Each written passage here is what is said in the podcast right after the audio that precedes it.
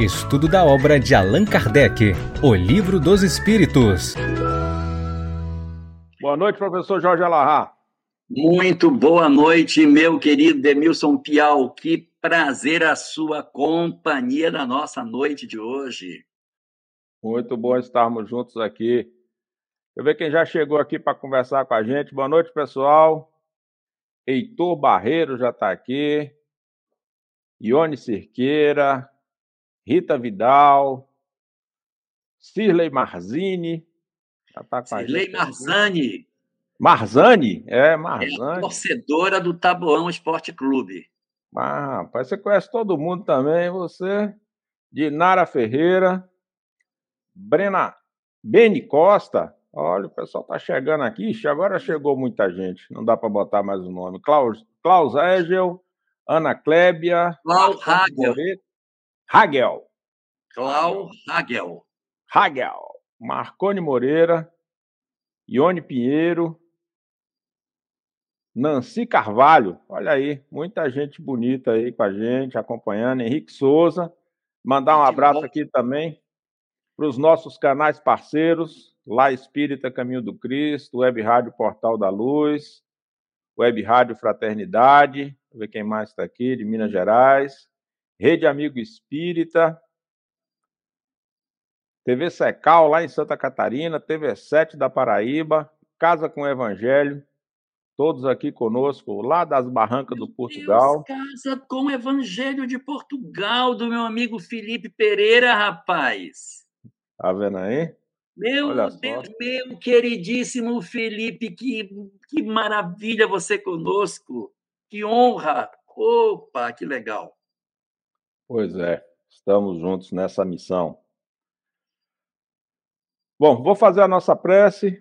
Amigo Jesus, mais uma vez estamos aqui reunidos nesse momento de oração, de reflexão, nesse tempo de estudo. Sintoniza-nos de mente e de coração para que juntos façamos novos progressos. O estudo do Livro dos Espíritos, arejando nossos pensamentos, ampliando nosso entendimento, nos auxilie a nos tornarmos a cada dia melhores instrumentos da tua paz. Que assim seja. Muito bem. Nós vamos dar, então, hoje prosseguimento a todos os estudos que a gente vinha fazendo é, nas semanas anteriores, que é o estudo do livro dos Espíritos.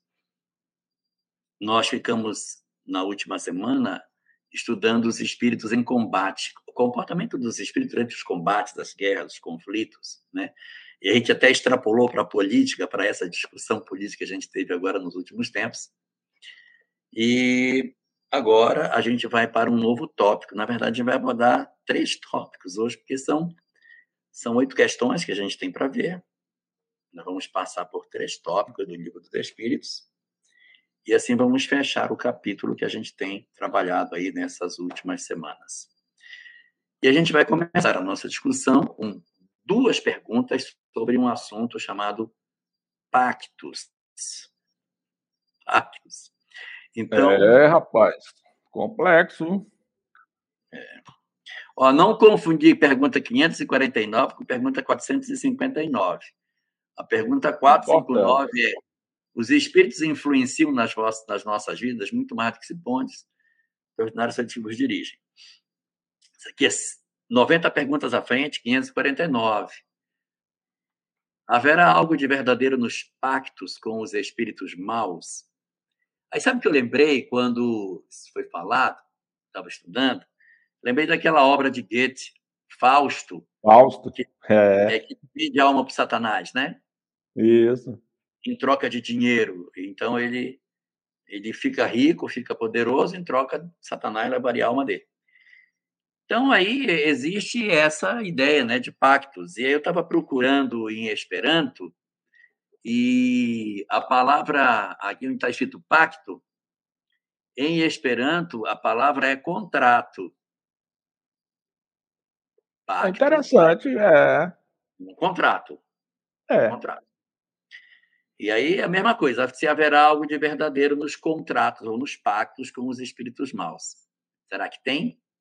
Será que Será? realmente a gente faz um, assina um contrato e a nossa alma fica realmente presa com a dele, e o contrato, uma vez firmado, ele vai levar a nossa alma de todo jeito?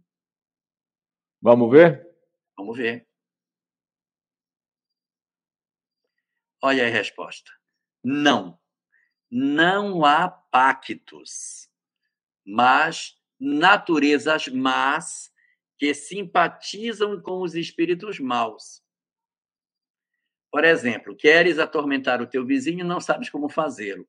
Apelas então para a, a, espíritos inferiores que, como tu, só querem o mal e que, para te ajudar, exigem que também os sirvas em seus maus propósitos. Então, você procura um espírito, olha, eu quero prejudicar aquele cara. E o espírito que tem também gosto de fazer o mal, diz assim, eu faço, mas tu também está vinculado a mim para fazer tal coisa. E a com, compactua com o espírito, ele não tem como sair disso. Uma vez firmado o pacto, ele não teria mais como sair. Eu lembro eu ainda era menino pequeno, eu devia ter mais ou menos, sei lá, a idade da Cirlei nessa época, faz uns 30 anos isso.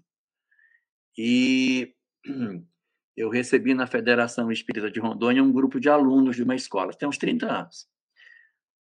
Vieram me procurar porque eles foram brincar daquela coisa do copo, sabe? No, do copo, escola. sim, sim. Brincar. E o espírito se manifestou no copo e disse o seguinte: eu vou escolher um de vocês para executar um serviço para mim. E se você não executar o serviço que eu vou determinar que você faça, eu vou matar você. Ai. Qual era o serviço? Ele tinha que escolher um companheiro da roda para matar. Ai, ai, ai, ai, ai. Que brincadeira sem graça. Agora eu quero que você me ajude a convencer um garoto de 14 anos que ele pode não matar o outro colega, que o espírito não vai matá-lo. Não vai matá-lo. Tá difícil é. demais. É. O garoto dizia: ele vai me matar, ele disse que ele vai me matar. Ele está brincando, ele está jogando com você, ele está botando medo em você. Então, contratos firmados que sejam não, você firmou o contrato meu, agora eu vou levar a sua alma. Isso não existe. Agora, existe isso que ele coloca aí na resposta. Vamos falar de novo? Vou colocar de novo, peraí. Não há pactos, mas naturezas mais tal, tal, tal. Por exemplo, queres atormentar o teu vizinho e não sabes como fazê-lo.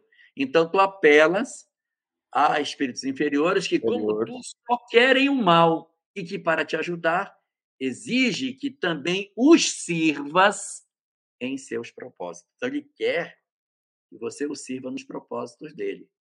Só que o importante é o que está destacado em seguida aí nessa cor azul. Isso não significa que o teu vizinho não possa livrar-se deles por uma espécie de conjuração contrária ou pela própria vontade, ou seja, nada determina que se um espírito diz assim, ah, nós fomos contratados, entre aspas, para matar Fulano, que eles vão obrigatoriamente conseguir. Isso não é verdade, ou seja, os espíritos não têm poder absoluto sobre as criaturas. E uma vez firmado um propósito de perturbar alguém, nada garante que isso vá se dar da maneira como eles querem. Aí continua. Agora, Jorge, Oi. Antes, de, antes da gente avançar, isso tem é uma coisa que está no imaginário, né, numa dimensão simbólica tem vários ah, filmes, sim. várias coisas que falam sobre isso, né? E essa Eu questão que você abordar. falou, você falou do, isso. você falou dos pactos. Quando você falou do contrato na tradução do, do Esperanto, quer dizer, vou, é uma dupla troca. Ele tá, você está pedindo alguma coisa, mas você vai ter que dar alguma coisa em troca, que é também algo que está subjetivamente dentro desse, desse contexto, né? É, agora veja como é uma burrice, né? Você você fala com uma entidade dessa, dizendo que você vai dar a sua alma para ela, sabendo que é que é uma, uma coisa imortal, Sim. e aí você troca a sua imortalidade pelo tempo de vida na Terra, né? Aí é, é. É. Reduz, reduz a existência. É, na verdade, é uma, é uma falsa noção de imortalidade, né? É uma, é uma falsa noção de imortalidade, porque eu vou te falar. Você negociar a imortalidade por conta de alguns anos aqui é brincadeira. Vamos Exatamente. lá. Exatamente. Vamos em frente. Vamos aquele, em frente. aquele, aquele, peraí, aquele que deseja praticar uma ação má chama os espíritos maus a fim de que o auxiliem nessa decisão, mas aos quais, por suas vezes, fica obrigado a servir, já que esses espíritos também precisam dele para que o mal que queiram fazer, para o mal que queiram fazer. É somente nisso que consiste o pacto. É, o pacto consiste no fato de que quando você diz, olha, eu eu queria contratar você fazer mal para fulano, aí o, o, ele diz: então você vai ter que me dar tal coisa para eu poder fazer mal. Aí é um pacto, você vai fazer para ele, porque você acertou, Sim. você vai fazer, né? Mas dizer que isso vai dar certo, que obrigatoriamente quando você faz um acerto desse tipo vai ter êxito, não é verdade. Porque, como a gente bem sabe, não é em todo mundo ou todas as coisas que você vai querer o meu pai que meu pai tinha uma história, né? Mas você conversa do meu pai. Meu pai tinha uma história do sujeito que ele queria muito que os espíritos ajudassem ele a, a ganhar na loteria. Então ele pedia, pedia, pedia, pedia para os espíritos, botava assim, se botava de joelho na cama, Senhor, me ajuda, que os bons espíritos me ajudem eu conseguir ganhar na loteria. Aí quando foi um dia, o espírito apareceu para ele. Espírito. Sim. Se a gente a gente pode ajudar você a ganhar a loteria. Mas pelo menos joga, pelo amor de Deus. então, é, pactos, é, pactos a gente pode fazer. Pode colocar a pergunta da Ione aí para a gente ver. Ione. Igual quem tem mediunidade, os espíritos te obrigam à continuidade dos estudos, senão sua vida vai ficar de cabeça para baixo. É, quando você tem algum espírito que te obriga a alguma coisa, desconfie que ele não é mentor, porque nem Exatamente. né? Eu então, digo você, isso sempre. Se você tem um espírito que te obriga a algo, hum, começa a desconfiar que ele não é muito mentor, não. Porque o binômio do desenvolvimento dos espíritos é inspira e respeita. Inspira e respeita. Inspira respeita e vai levando, porque você tem o livre-arbítrio e eles vão continuar inspirando. E os grandes espíritos, os cristos, eles têm três fases. Eles revelam, inspiram e respeitam. Revela, inspira e respeita. Revela, inspira e respeita. E eles não se desesperam com os caminhos equivocados que a gente toma, porque eles entendem que a nossa fragilidade ainda emocional é, convida para muita bobagem ainda, né? Então, se tem um espírito, viu, Ione, que diz: olha, se você não vier, sua vida vai ficar horrível. Isso você desconfie.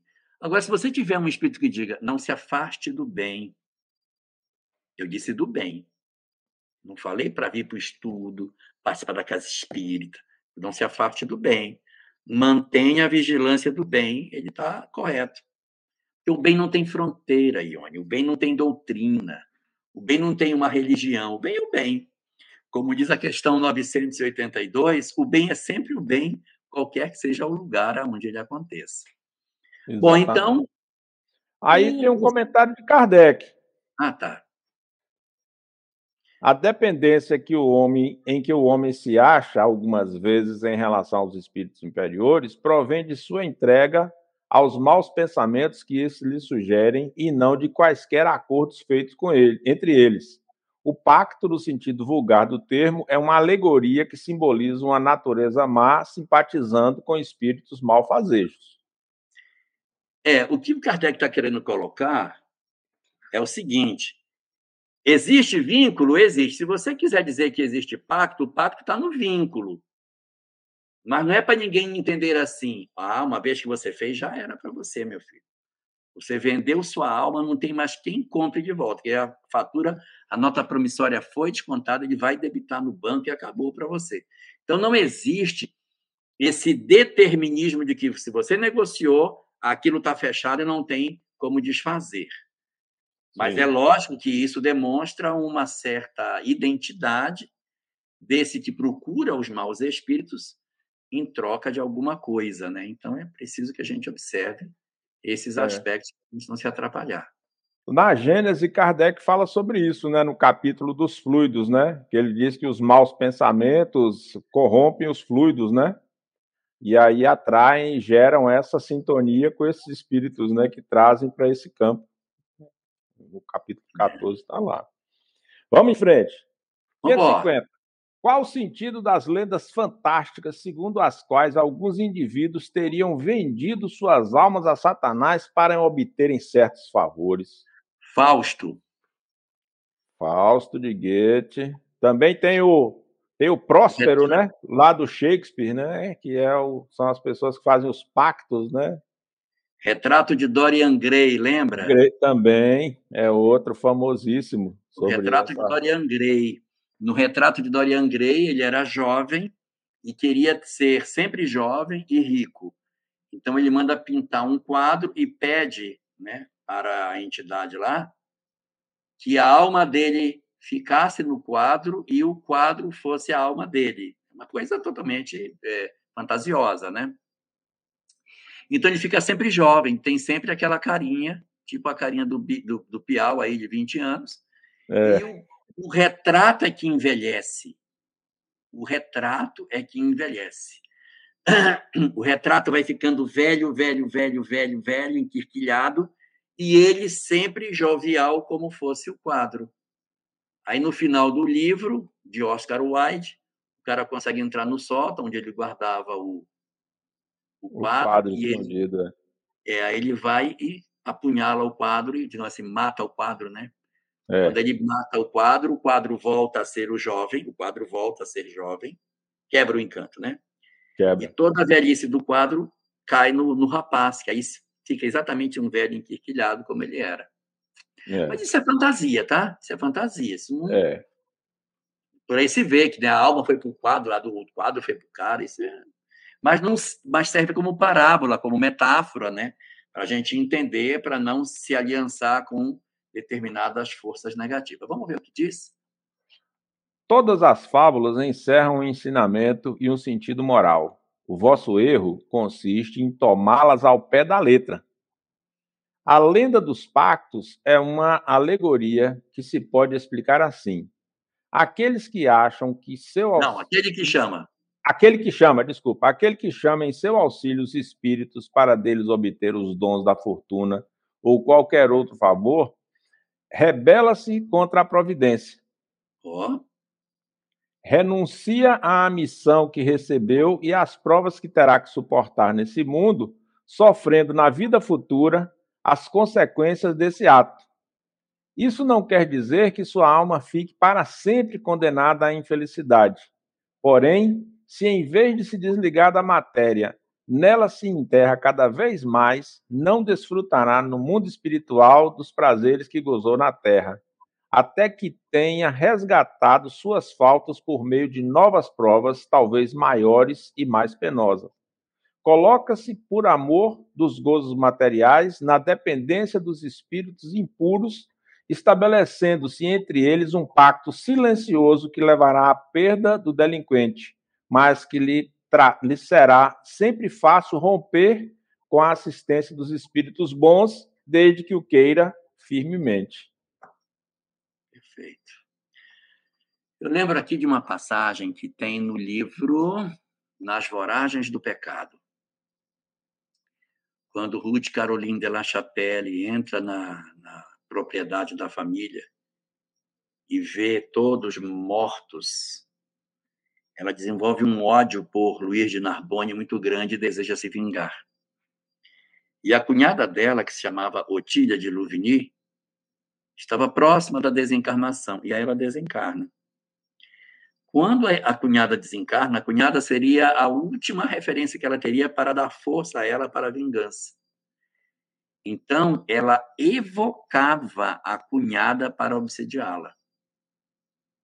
Existem cenas no livro, e existem cenas no livro Recordações da Mediunidade, onde Dona Ivone conta os bastidores da feitura dessa obra, em que ela diz que Ruth Carolina clamava pela cunhada Vem, Otília, vem, vem, me toma, me toma. Faz com que o meu ódio cresça. Ela evocava o espírito para poder perturbá-la. É. Vem me tomar, vem me tomar para que eu me vingue dele, vem me tomar. E aí a gente vai perceber que essa vinculação com entidades perversas não é, na verdade, uma situação hum, real, como muitas vezes se coloca. Não, o cara entregou alma para o Satanás, acabou para ele. Não, ele tem possibilidade de rever se ele procurar uma, um apoio, uma mudança de personalidade, um apoio nos bons espíritos, né? um trabalho de desobsessão, uma atividade de atendimento espiritual na casa espírita, uma mudança, não precisa ser na casa espírita, mas numa igreja qualquer onde ele entre, mas precisa ter uma mudança de postura, tá? E assim, voltando à questão que a Ione fez, não seria, na verdade, uma questão só de estudo. Estudo ajuda, mas não resolve. Que resolve é mudança de caráter. Mudou o caráter, libertou-se o espírito dos seus perseguidores. Sim. Um aspecto também que, que é a questão que os espíritos destacam na questão é de que a gente muitas vezes, por esses, esses modelos desses pactos, dessa, dessa, desse realismo fantástico dos pactos, a gente esquece de que somos espíritos imortais, né? A gente circunscreve a existência a, a, a vamos dizer assim, a, a, a encarnação atual, como se a realização máxima na encarnação atual fosse o nosso ganho é, contínuo. E eles aqui Dinheiro. trazem a receita. Exato. Aí e o que é mais interessante, Piau, Sim. o cara morre e fica tudinho. Não, eu tava, ele estava lendo aqui e estava me lembrando de André Luiz. Estava me lembrando do, do, do. Como é o nome? Do Porto, Porto da Paz, né? Porto da Paz. Campo ah, da Paz do campo da paz, do campo da paz, onde os espíritos ficam nesse estado de, de situação penosa, né? De arrependimento é. em relação a seus comportamentos e buscando essa assistência, né? Sim, lá na, naquela colônia espiritual, né? Sim. Aquele posto de socorro da colônia espiritual. No posto de socorro, dormindo, né? E naquele Isso. sono profundo. Me chama, me chama muita atenção, Elahá, a prece de Ismalha, porque, assim, dos inúmeros. Espíritos, é, dos inúmeros espíritos que estão dormindo durante a oração, poucos despertam. Acho que só quatro. Quatro? Quatro despertam, quatro, assim, é, atordoados. É uma. Uma prece linda, né? Que ela parece desmalha. Estamos falando de Mensageiros, capítulo 20. Mensageiros, capítulo 24. Isso. Bom, vamos, vamos em frente. Poder oculto. Ah, vamos agora avançar no pacto. Bora. Bora, aprofundar. Né? Isso. Poder oculto, talismãs, feiticeiros. 551. Pode um homem mau, com auxílio de um espírito mau que lhe seja dedicado, fazer mal ao seu próximo? Não. Resposta. Deus não o permite. E aí vocês vão me dizer, está errada a resposta, porque eu já vi, já vi fazer. Na verdade, não é porque o homem mau procurou um espírito mau que ele fez mal ao seu próximo. É porque o próximo deu sintonia para que isso acontecesse. Porque senão, todos nós estaríamos é, passíveis de sermos destruídos por alguém que nos quisesse o mal. E o que a doutrina espírita nos diz é que o homem sintonizado no bem não vai se sentir atraído pelas propostas do mal. Poderia usar mil palavras para representar isso, mas eu vou usar uma frase do Espírito de Verdade no livro O Evangelho segundo o Espiritismo. Só os lobos caem nas armadilhas para lobos. Exatamente. E a gente, a gente lembrar, quando os espíritos estão falando sobre sobre a influência oculta dos espíritos em nossas vidas, eles vão dizer que eles nunca agem fora das leis da natureza, né? Exatamente. Vimos isso semana retrasada, que ele não desvia a bala, ele faz a pessoa se desviar. Exatamente. Ele não faz com que a escada quebre, ele estimula o cara a subir na escada podre. Então, é usa a interferência é na mente humana e não no objeto externo, ou seja, ele não joga um veneno dentro do copo, mas estimula o cara a beber o copo com veneno. Sim. E que não agem fora dos fenômenos da natureza, né? Sim, sim. E aqui a vontade ela é muito importante, né? Porque desejo de prejudicar existe muito. Mas se o indivíduo mantém a sua mente sintonizada no bem, a consequência disso é que ele não se sente chamado para, para essa situação, né? Sim. 552. Que pensar da crença. Ah, no... tem, peraí. Tem, tem algumas aqui. Peraí. Deixa eu voltar aqui, que tem umas duas aqui na fila. Eu deixei. Tem pergunta, tem pergunta no painel, Silvio?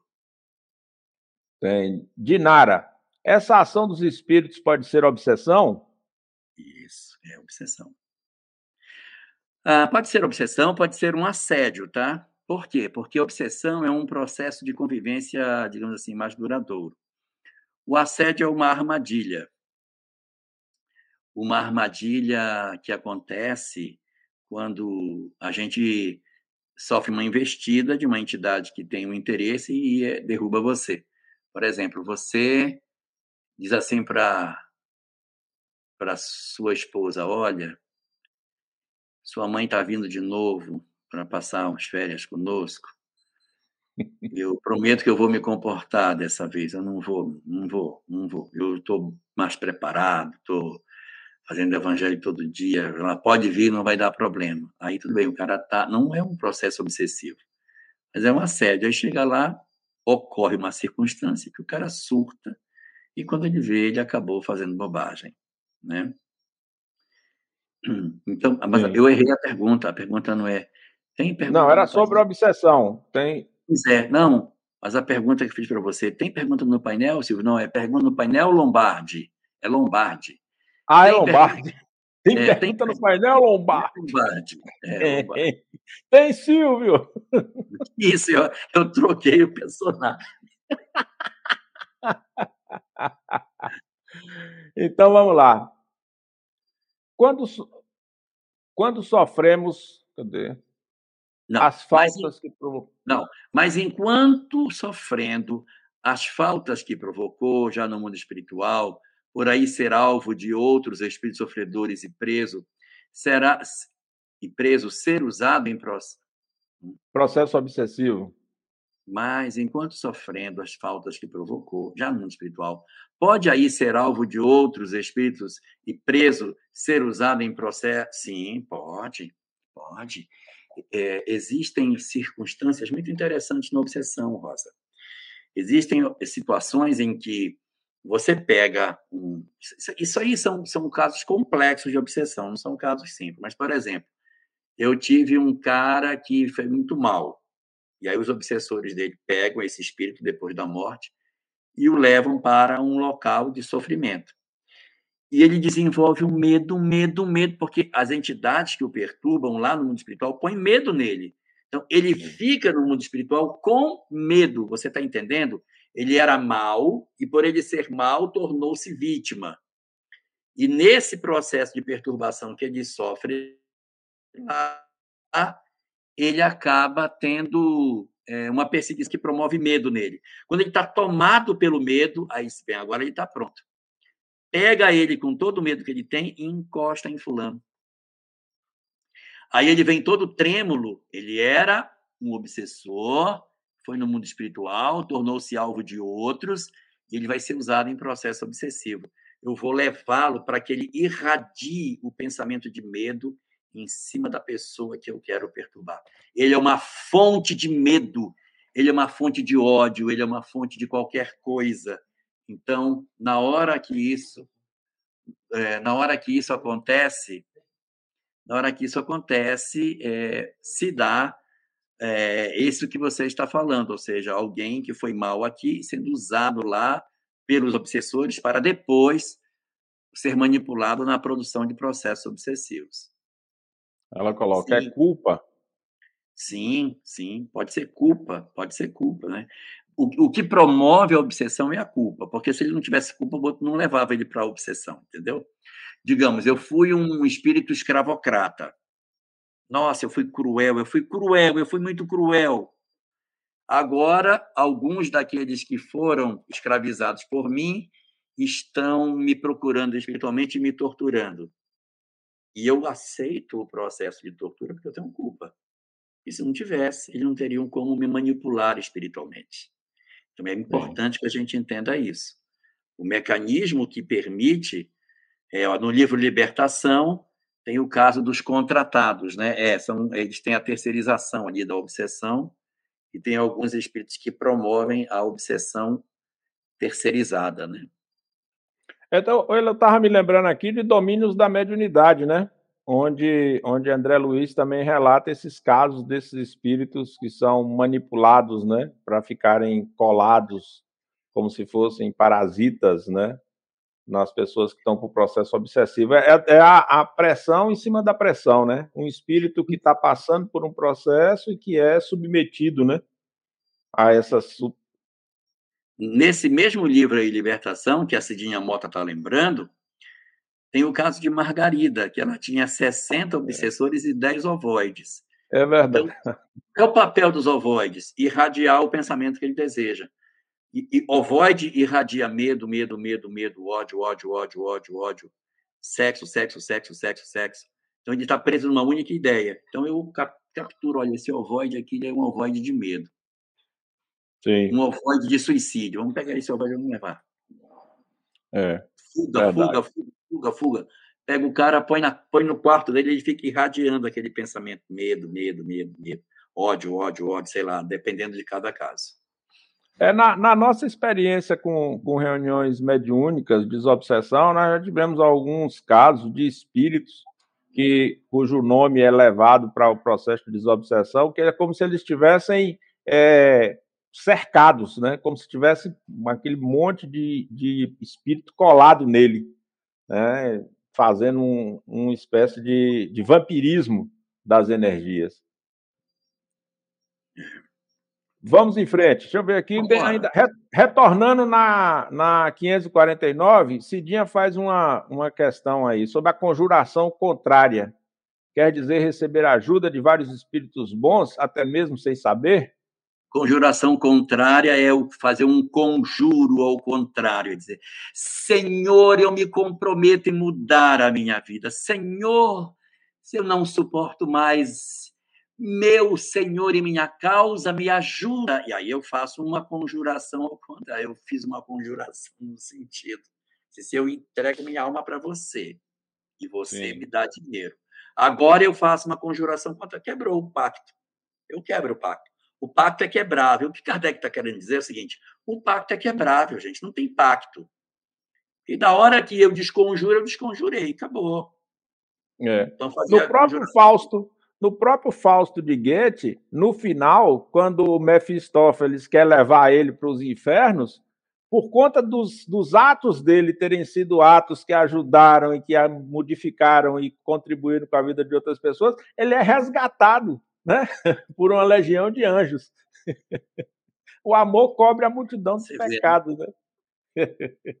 Tem um comentário aqui que me pediram para colocar, eu vou atender, atendendo aos nossos internautas. Elahá deve ter vindo de capela, porque não é humano ter uma memória dessas. Opa! Será que ele veio de capela, gente? Eu acho que não. Se soubesse. Ah, se vocês soubessem. eu vou contar, só por conta disso. Só, só por causa disso eu vou contar. Eu tinha que estar na Federação Espírita hoje porque é muito cedo a live, é muito cedo. Começa às seis horas para mim aqui em Porto Velho. Sim. Quando deu no meio da tarde, eu descobri que eu não tinha trazido a chave da federação, porque eu esqueço tudo. Vocês acham que eu lembro tudo? Eu esqueço tudo. Eu perco chave, eu perco horário, eu perco, eu perco as coisas, eu esqueço de buscar, eu esqueço de deixar, eu, eu pateto com o tempo. Se não fosse a SAM ser organizada, a minha vida era um caos. Então, eu me desesperei, porque eu disse, meu Deus, e agora? Agora eu vou ter que ir para casa. E não vai dar tempo, porque eu moro numa área rural. Então, para eu sair, porque assim, eu ia dormir hoje na federação. Aí eu digo, não, então eu vou ter que ir embora para pegar um ônibus para poder ir para casa. Aí eu olhei o ônibus, meu Deus do céu! Meu Deus do céu, o ônibus não vai dar tempo, mas eu preciso comer. E eu não tinha almoçado hoje. Já era 4 horas da tarde, eu tinha feito um lanche fora de hora, e 11 horas da manhã, e acabou que estragou meu almoço. Aí eu disse, eu vou ter que ir para o shopping, que é onde vai ter comida agora, eu vou comer, corro para a parada, pego o ônibus e vou chegar em casa em cima da hora. E eu tenho que rever meus slides, meu Deus, não vai dar tempo. Mas vai, não tem jeito, eu esqueci a chave, vai ser assim. Corri para o shopping. Digo, vai fazendo as contas, bem, vai demorar 10 minutos para a menina preparar, eu tenho para comer mais 10, aí eu tenho que descer, pegar o cartão do ônibus, aí, abastecer o cartão e ir para a parada. Eu ia chegar 10 minutos antes se não atrasasse. Quando eu cheguei na moça para pedir, ela estava brigando com o rapaz do atendimento, porque ele tinha feito um pedido para uma pessoa que sequer pagou. E foi o pedido que eu fiz. Eu vim pedir o pedido tal. Aí ela disse, ah, o senhor acabou de sair esse aqui, porque o rapaz pediu errado, você me dá que é meu. Aí eu ganhei os 10 minutos. Eu ganhei os 10 minutos. Aí fui para a mesa, comi, desci, abasteci o cartão, corri para a parada. Olhei o ônibus, meu Deus, o ônibus atrasou, vou chegar lá em cinco minutos. Eu vou ter cinco minutos para poder ligar o computador, não vai dar tempo nem de ajeitar meus slides. Puxa vida, que dó. Puxa. Aí passou um colega do movimento espírita. Está fazendo aqui? Estou esperando meu ônibus. Para onde você vai? Vou para casa. Eu te levo, você mora na área rural, é longe. Não, eu levo você, vamos embora, que a gente vai conversando.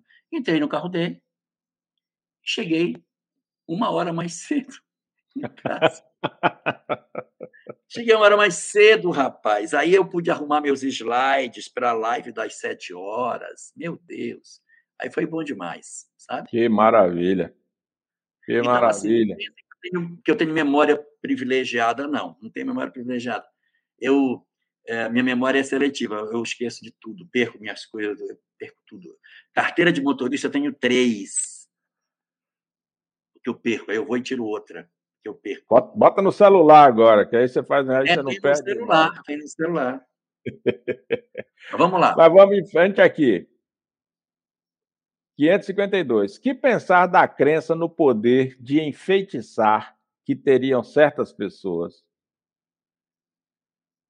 Uhum. Algumas pessoas dispõem de um poder magnético muito grande, do qual podem fazer mau uso se o seu próprio espírito for mau. Ó, oh. continue. Neste caso, poderão ser secundadas por outros espíritos maus, não oh. creias, porém, ó, tá vendo? Poderão ser secundadas por outros espíritos maus. Vou destacando aqui que depois você destrincha. Não creias, porém, num pretenso poder mágico que só existe na imaginação de pessoas supersticiosas, ignorantes das verdadeiras leis da natureza. Os fatos que elas citam como prova da existência desse poder são fatos naturais, mal observados e, sobretudo, mal compreendidos. É, e as pessoas veem assim, olha, tá vendo? A menina foi lavar a louça e o prato quebrou. Isso é um sinal de que os espíritos estão aqui para perturbar a gente. Existem pessoas que têm magnetismo, existe, mas a gente empresta a essas pessoas, às vezes, muito mais poder do que de fato elas têm. A gente acaba se impressionando, é mais pela impressão das coisas. Mas que eles têm poder? Tem. Mas o poder deles está subordinado à vontade dos homens. Se uma pessoa deseja o mal a mim e eu sou já meio perturbado, é capaz de eu receber essa energia ruim. Mas se eu não tenho uma tendência para esse lado, o que acontece é que aquele desejo do mal acaba não acontecendo. Então a gente atribui a certas pessoas um poder incomensurável que verdadeiramente elas não têm. Sim. Minha avó dizia que praga de urubu magro não pega em boi gordo. Né? Eu me lembro sempre. É gordo, amigo. Minha, eu me lembro sempre quando eu falo disso, quando do Evangelho, quando vai falar da obsessão, a oração para o próprio obsidiado orar, né? Quando diz, eu sei que essa obsessão é consequência do, do meu mau comportamento, é consequência das minhas más tendências. No dia que eu me livrar dessas más tendências, eles vão se afastar de mim. Né? É, uma, é um desafio de aprendizagem. Agora, o que eu acho interessante aqui nessa pergunta, Elahá, é quando, quando ele chega aqui nessa última parte, que chama a nossa atenção para o caráter de observação científica, né? Os fatos que eles citam como prova de sua existência são naturais, mal observados e mal compreendidos. Quer dizer, a gente esquece das nossas tendências, porque quando a gente pensa nesses no, os fatos em si, a gente esquece que muitas vezes nós pavimentamos um caminho que vai redundar em, em e a gente reputa a entidades externas como se fosse uma. Isso é muito comum no trabalho, né? Sim. Me persegue, não gosta de mim, um chefe hostil. É, aí você vai ver, você realmente está dando causa, né? Sim. Você está dando aso para aquilo e está transferindo para o outro. A minha mãe não gosta de mim só porque eu não gosto de ajudar em casa, acredita? É. Não, isso tem muito a ver. Aí eu me, eu me lembrei agora, assim, não tem, não está relacionado à, à, doutrina espírita, do Maturana e do Varela, que é a questão do olhar, né? Quando nossos pais não olham para a gente, a gente acha que eles não estão nos vendo e que eles gostam mais do outro irmão, porque ele olha mais para o outro irmão do que para nós, né? É. Vamos lá? Mas vamos, vamos em frente. 553, que o nosso tempo está correndo. Qual poder. Qual, não, desculpa. Qual pode ser o efeito das fórmulas e práticas mediante as quais certas pessoas pretendem dispor da vontade dos espíritos? Exato. Aí você tem. Aí está se aproximando das discussões sobre os feiticeiros, né? Isso. Da pagelança, daqueles que estão ligados com essas práticas mais de xamãs. Existe efeito dessas fórmulas práticas que as pessoas pretendem dispor? Ela quer dispor da vontade dos espíritos, como se ela mandasse da vontade dos espíritos. O que, que a gente Sim. encontra de informação sobre isso na literatura espírita? Vamos lá? O de torná-las ridículas, se procede de boa fé em caso contrário, são tratantes que merecem castigo. Todas as fórmulas são enganosas. Não há nenhuma palavra sacramental, nenhum sinal cabalístico, nenhum talismã que tenha qualquer ação sobre os espíritos, porque estes só, só são atraídos pelos pensamentos e não pelas coisas materiais. É, você diz assim: olha, você leva esse pé de coelho dentro da sua bolsa que não vai dar nada. Você coloca essas sementes de romã dentro da carteira que nunca vai faltar dinheiro. Então, cria-se uma série de superstições nesse sentido. E o que Kardec vem resgatar aqui é que os objetos materiais eles não têm poder sobre os espíritos. Então, jogar sal, jogar galinha de arruda, isso não teria uma influência direta sobre os espíritos. O que acontece é que quando a gente crê que tem poder, a, o nosso pensamento atribui poder ao objeto. Então, se, o, se nós acreditamos que o objeto tem poder, é o meu pensamento que transferiu o poder ao objeto. Mas o objeto em si, ele individualmente, ele não possui é, características nesse sentido. Agora, Elahá, esse, esse, essa, essa pergunta que Kardec, porque Kardec era muito. Era um, era, um, era um professor, né? Tem sempre um caráter pedagógico na abordagem. Essa, essa questão aqui, 553, quando se fala dessas fórmulas, dessas práticas, a, gente, a França tinha uma ligação muito forte com a África, né? Argélia e outros países africanos, e as religiões de matriz africana. E, e, de alguma forma, quando a gente pensa nesse, nesse olhar sobre, sobre as práticas, veja o que ele está dizendo, a meu juízo, que não é a palavra sacramental, não é o sinal, porque aí, aí é a, a subversão do, do contexto. Você toma a dimensão material do processo em detrimento da dimensão espiritual. Então você diz, é como você falou, você coloca as três caroças de romã na carteira. Sim, mas você mudou seu pensamento? Você mudou sua atitude? Você mudou seu comportamento? É. Eu, eu penso assim, Kardec tinha uma, uma olhar, depois que eu, que eu fui ver essa questão pedagógica, didática, né? Quando ele tem essa dimensão, de, cada pergunta tem um sentido, né? Então, ele está mostrando para nós aqui, me parece, que não é o sinal em si, não é o poder do xamã no sentido de fazer o ritual esse ou aquele, mas sim o pensamento, a formulação conceitual, a dimensão imaterial do processo, né? Que está um pouco relacionada com a questão anterior, quando fala do magnetismo de certas pessoas. Sim. E ele vai trabalhar isso na questão 544, ele vai aprofundar essa discussão no reverso da medalha. Vai dar uma olhada. Uhum. Quer dar uma olhada na 544 ou pode seguir? Isso. É, pode seguir. Então vamos lá. 553. Mas alguns espíritos não têm ditado eles próprios fórmulas cabalísticas? Sim. Tendes espíritos que vos indicam sinais, palavras estranhas ou que vos prescrevem certos atos, com a ajuda dos quais fazeis o que chamais conjuração. Mas ficais certos de que são espíritos que zombam de vós e abusam da vossa credulidade. Ai. Ou ainda creem, né? Ou ainda creem que. Ou ainda creem. Ainda creem, né? De repente eu, eu acreditava assim, desencarnei, todo mundo espiritual, continuo crendo. Mas tem muita manipulação, aqui tem muita, muita fascinação nisso aqui. O cara coloca Sim. o pessoal para fazer umas práticas estranhas só para poder brincar com a crença das pessoas. É, tem também, mas partindo do pressuposto, como você trouxe aí, dessa, dessa dimensão mais moderna de compreensão psicológica, a gente pode ter muitos espíritos, né? Eu me lembro daquele livro Nas Fronteiras da Loucura, é, que Manuel Filomeno de Miranda faz algumas visitas em alguns espaços, e tem espíritos de bom ânimo, de bom coração, bem intencionados, né? Atuando nos processos de socorro. Sim, muitos.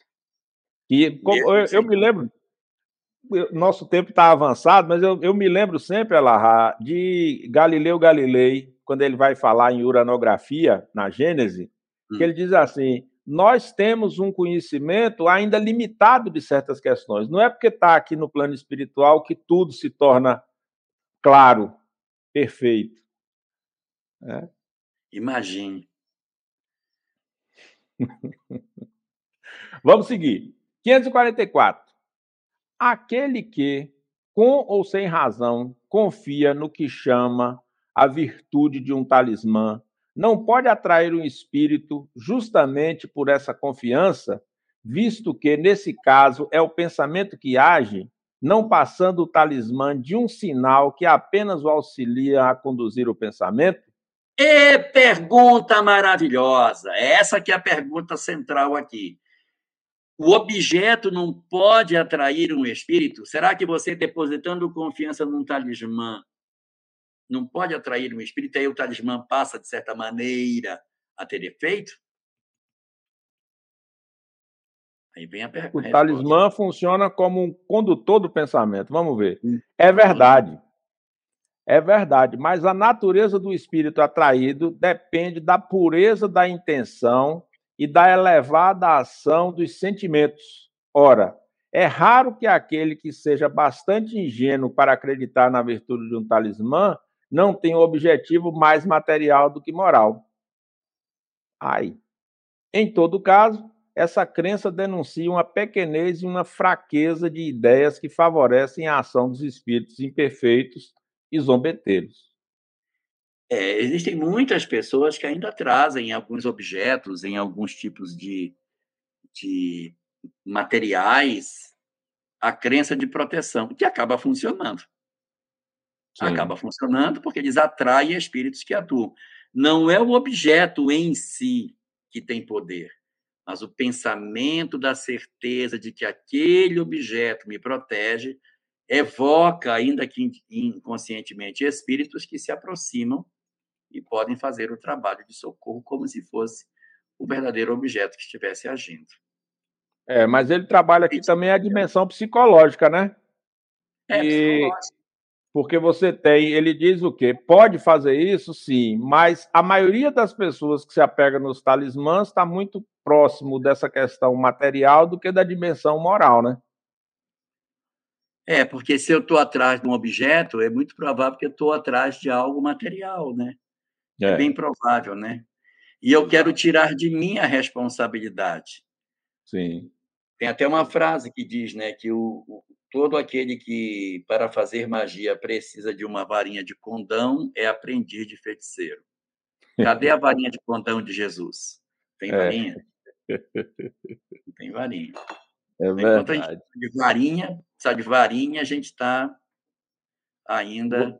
Você falou aí, o, o, Próspero, na tempestade do, do Shakespeare, ele tem uma varinha. Ele tem varinha, né? O príncipe de Milão, ele tem uma varinha. Quando ele é exilado no final da história, ele dá a varinha de presente, joga fora a varinha. Mas vamos em frente que você tem horário. Que sentido se deve dar ao qualificativo de feiticeiro? Aqueles a quem chamais de feiticeiros são pessoas que, quando de boa fé, são dotadas de certas faculdades com o poder magnético ou a segunda vista. Como então fazem coisas que não compreendeis, julgai-os dotados de um poder sobrenatural? Os vossos sábios não têm passado muitas vezes por feiticeiros aos olhos dos ignorantes? Olha que coisa bacana. É, então, na verdade, aqueles que a gente acha de feiticeiro são médiums, são pessoas paranormais que têm essas faculdades. A faculdade magnética e dupla vista não é faculdade mediúnica, embora esteja no livro dos médiums, é uma faculdade anímica. Então, esse poder magnético de cura, tem muita gente que cura de si mesmo, não é o espírito que cura. O próprio indivíduo encarnado tem o dom de curar. Então, ele tem magnetismo de cura. E existem aqueles que também fazem isso porque são é, inspirados pelos espíritos.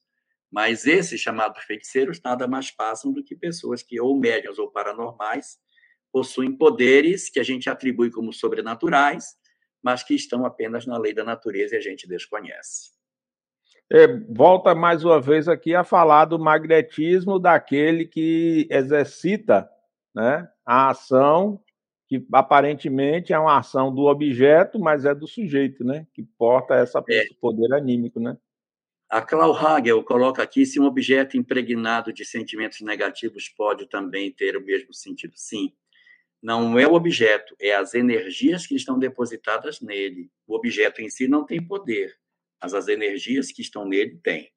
Então, você possui, sim, alguns objetos né, que têm isso, porque alguns espíritos estão vinculados a ele, ou eles estão carregados de negatividade.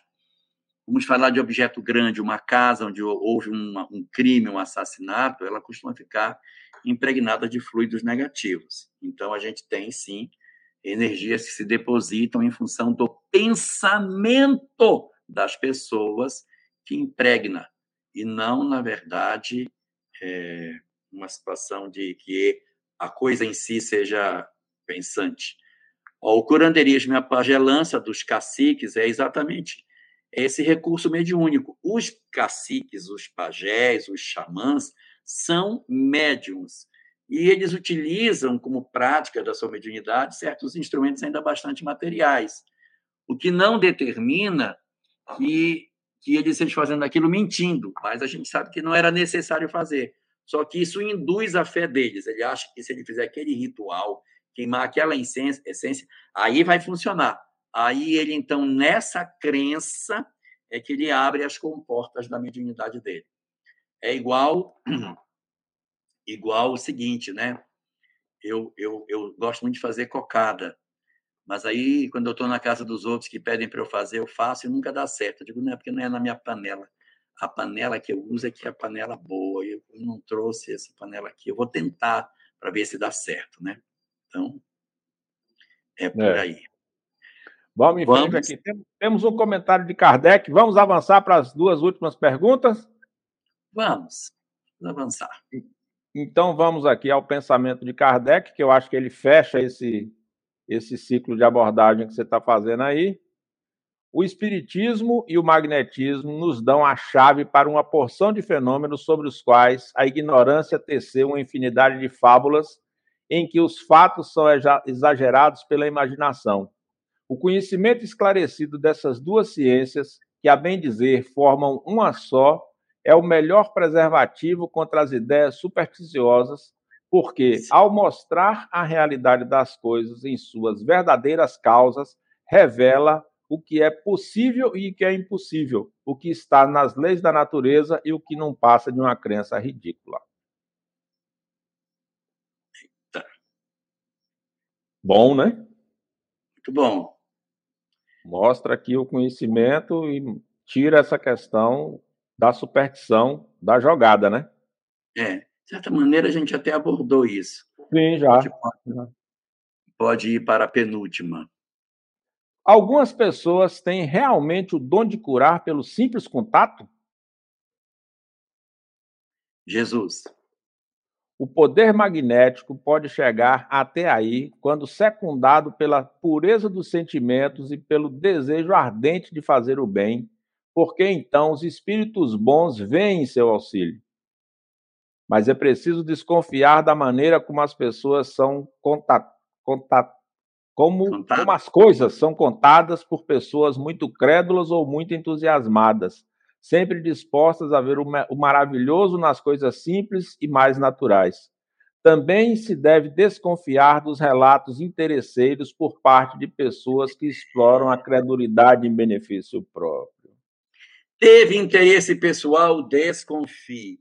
Toda atividade em que as pessoas levam algum tipo de vantagem, não precisa ser monetária, mas alguma vantagem de prestígio, nós estamos diante de uma circunstância em que, sim, é preciso olhar com atenção para ver se isso não é, na verdade, uma artimanha para nos seduzir e nos enganar. É, quando, quando no livro dos médiuns fala dos médios de cura, que é uma mediunidade de efeito físico, ele fala desse poder magnético, né? Sim. E aqui ele está dizendo que, na verdade, você tem, tem pessoas que têm de fato esse poder e outras que fingem. Verdade. Vamos para o último tópico. Bênção último tópico. A bênção e a maldição podem atrair o bem e o mal para aqueles sobre os quais são lançados? De tudo que se Deus, viu, né?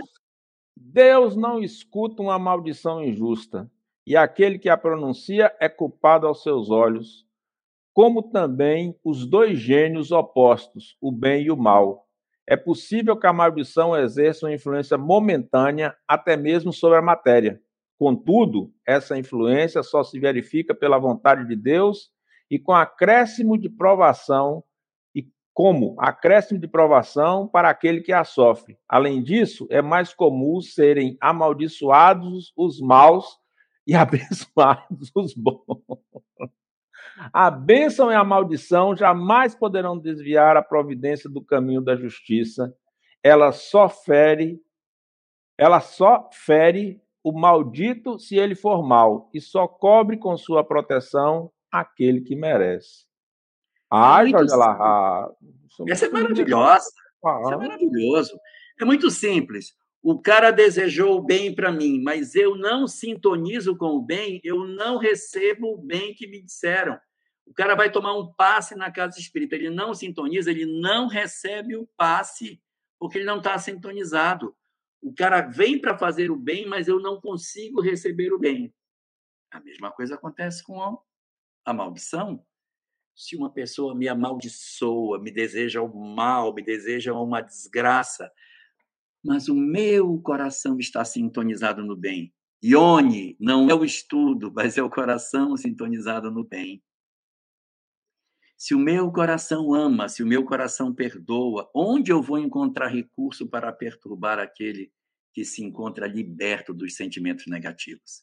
Então, isso vai justificar a fala aqui colocada de que ela só fere o maldito, que é o que é dito coisa mal dele, né?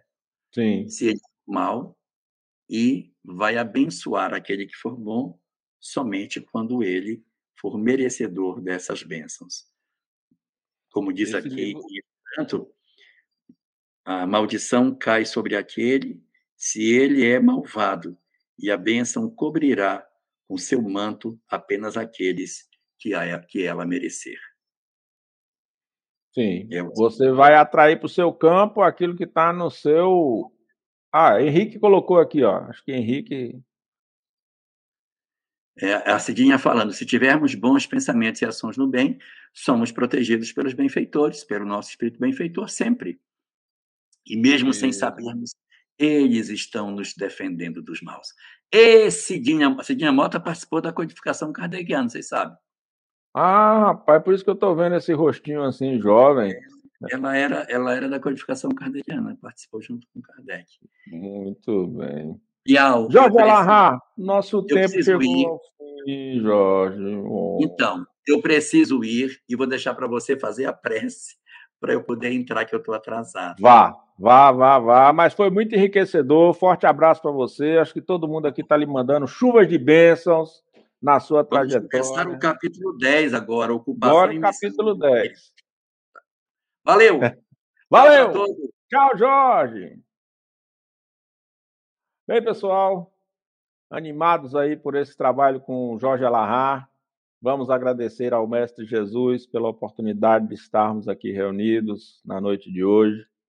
Voltemos ao capítulo para estudá-lo, voltemos a essas lições para revê-la e busquemos, na paz do Divino Mestre, vigiar, orar e aprender com essas lições dos espíritos superiores mantendo nossa mente fixada no amor ao próximo, na solidariedade, na construção de um mundo melhor.